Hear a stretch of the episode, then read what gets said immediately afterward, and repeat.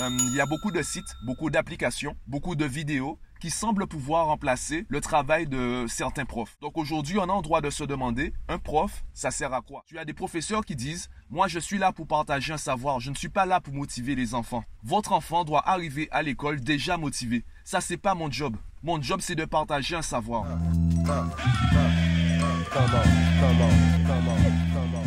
Yo, aujourd'hui, podcast très spontané. J'ai eu une interaction sur Instagram ce matin et je me suis dit, voilà, l'inspiration est là. Il faut très rapidement que je trouve euh, quelque chose à dire dans un podcast. Cette interaction concernait le rôle des professeurs aujourd'hui.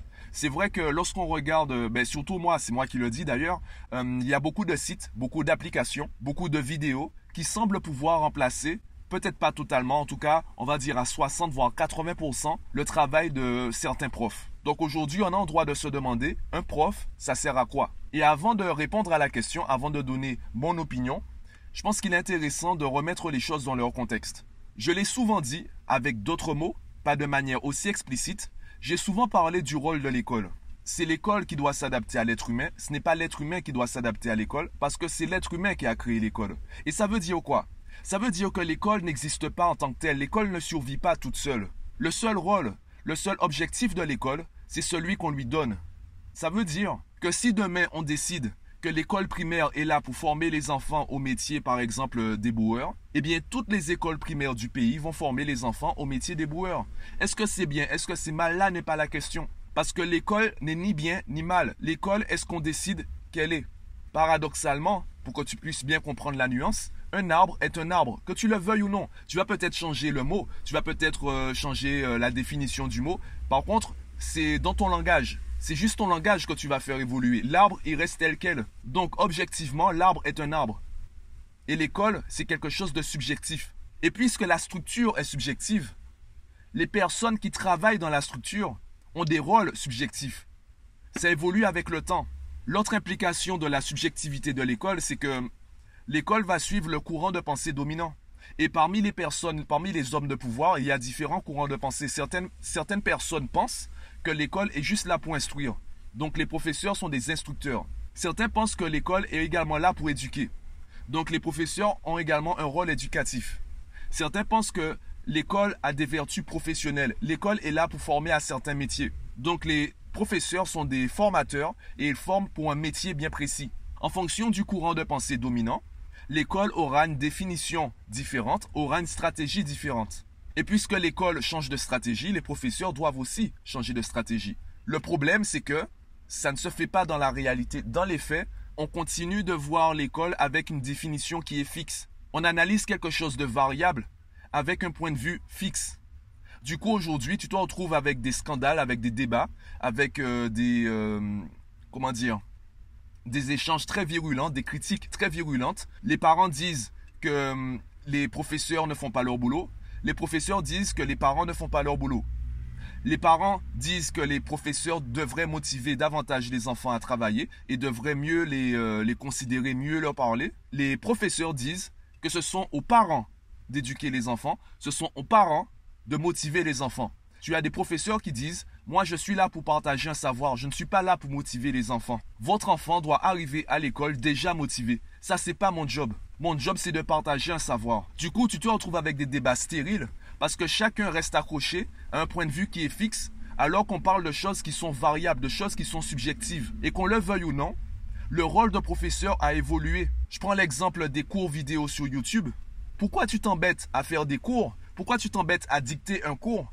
Pourquoi tu embêtes les enfants à noter tout le cours? Alors là, je parle au lycée, je ne parle pas au collège, encore moins en école primaire.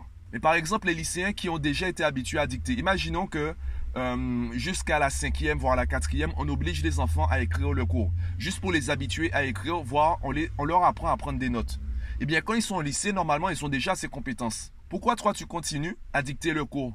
Dis-leur carrément de regarder la vidéo que tu as postée toi-même, publiée toi-même sur euh, la chaîne YouTube, euh, sur ta chaîne YouTube, ou l'éducation nationale qui fait euh, des cours en vidéo, par exemple. Et tu dis aux enfants, regardez le cours, on va l'étudier, on va faire des exercices demain, par exemple.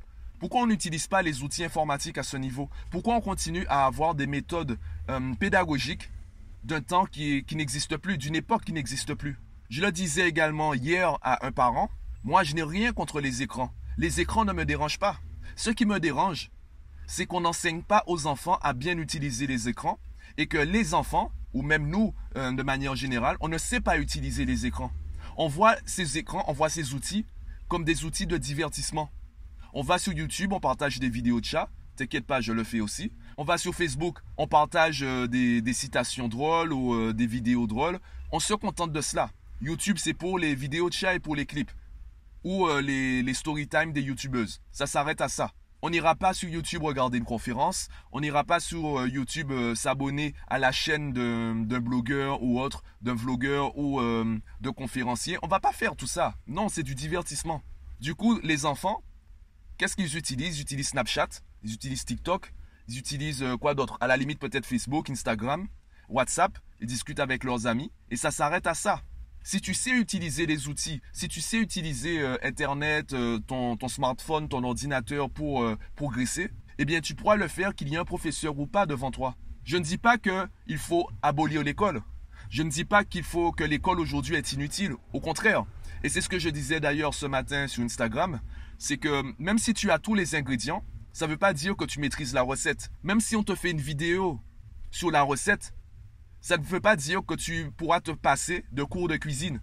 Surtout de cours de cuisine, entre guillemets, gratuits. Puisque l'école publique n'est pas gratuite. On la paye. Sauf qu'on ne la paye pas euh, de manière explicite. Bref. Et le meilleur exemple que, que j'ai trouvé, c'est Anthony Robbins. Je pense que tout le monde connaît. Tout le monde connaît Anthony Robbins parce qu'il a déjà publié des livres, on le voit souvent dans des vidéos. Il y a des vidéos de lui dans des conférences, il vend également des DVD de ses conférences. Malgré tout cela, malgré tout ce contenu qui est accessible, soit gratuitement sur Internet, soit euh, à très petit prix dans des librairies, malgré tout cela, il continue de faire des séminaires à 5000 dollars et il continue à avoir des séminaires pleins. Des gens continuent de vider leur compte pour aller dans ces séminaires. Parce que là, je ne te parle pas de personnes qui sont multimillionnaires et pour qui 5000 dollars, c'est euh, pratiquement, euh, c'est comme quand toi, tu achètes une baguette. Je te parle de personnes qui sont prêtes à euh, sacrifier leur job, à sacrifier le, prêt, l'hypothèque qu'ils ont sur leur maison. Ils sont prêts à à s'endetter pour assister à ces séminaires. Tu as le droit de dire que c'est n'importe quoi, que ces gens sont bêtes. Tu as le droit de dire que, que c'est trop cher, etc. En tout cas, les personnes qui vont dans les séminaires d'Anthony Robbins sont satisfaites du séminaire. Elles sont satisfaites d'avoir fait ce choix. Étant donné que le client est satisfait, je vois pas pourquoi toi tu voudrais les critiquer. Les personnes qui y vont sont satisfaites. Tant que toi tu n'y es pas allé, ben pense ce que tu veux. Voilà, je m'arrête sur ça. Donc aujourd'hui, le mec il continue. Alors j'ai dit 5000 dollars, ça se trouve c'est plus cher. J'ai dit ça, je ne sais même pas. Il me, semble qu'il y avait un 5 et il me semble que ça se comptait déjà en milliers. D'accord? Donc ce ne sont pas des séminaires qui sont donnés. Non, pas du tout. Il faut vraiment investir pour y aller le gars continue à vendre. Pourtant, il a énormément de contenu qui est soit gratuit, soit à petit prix. Pourquoi les gens continuent à y aller? Parce que le professeur a encore un rôle aujourd'hui. Il faut juste savoir quel est ce rôle dans la société actuelle. Donc ce rôle qui est variable, subjectif par rapport à la définition de la société, par rapport à l'époque. Il faut juste identifier ce rôle et s'adapter. La question aujourd'hui, ce n'est même pas quel est le rôle de professeur, c'est surtout est-ce que toi tu es prêt endosser le rôle d'un professeur? Est-ce que toi, tu es prêt à suivre le rôle que la société donne au professeur? Si tu arrives à faire cela, ben forcément, tu auras ta place en tant que professeur. C'est tout. Ça s'arrête à ça. Tu as des professeurs qui sont appréciés de tous les parents, de tous les élèves, parce qu'ils ont compris qu'aujourd'hui, il est beaucoup plus intéressant de motiver les enfants à faire des recherches sur Internet concernant le cours qu'à imposer un cours qu'aucun enfant ne veut. Aussi simple que ça. Et c'est ce que je fais d'ailleurs avec mes élèves. Par contre, je me compare pas aux profs. Moi, je n'ai pas des classes de 25 ni de 33. Moi, je, fais, je travaille avec des groupes de 5. Donc, qu'est-ce que j'ai le temps de faire? Qu'est-ce que j'ai la possibilité de faire? Eh bien, je discute avec les enfants. Je leur montre une version pratique du cours. Je les motive pour qu'ils s'intéressent. Je les motive en fait à faire des recherches sur le cours. Et je leur donne des outils pour qu'ils fassent les recherches eux-mêmes. Du coup, quand on arrête le cours, quand ils rentrent chez eux, ils ont la possibilité d'aller sur YouTube ou d'aller sur différents sites et de continuer les recherches sous le cours. Ils peuvent travailler même quand je ne suis pas là. Je le répète, je fais ça parce que j'ai des petits groupes. Est-ce que c'est possible avec des classes de 33 Je ne sais pas. Il y a également des choses à voir. Une chose est sûre, aujourd'hui, imposer aux professeurs d'assumer des responsabilités, leur dire qu'ils doivent faire ci, doivent faire ça, c'est un débat stérile. Parce que quand les gars militent pour avoir de bonnes conditions de travail, on n'est pas là. La dernière grève que les professeurs ont fait, on les a accusés de prendre en otage les élèves de terminale.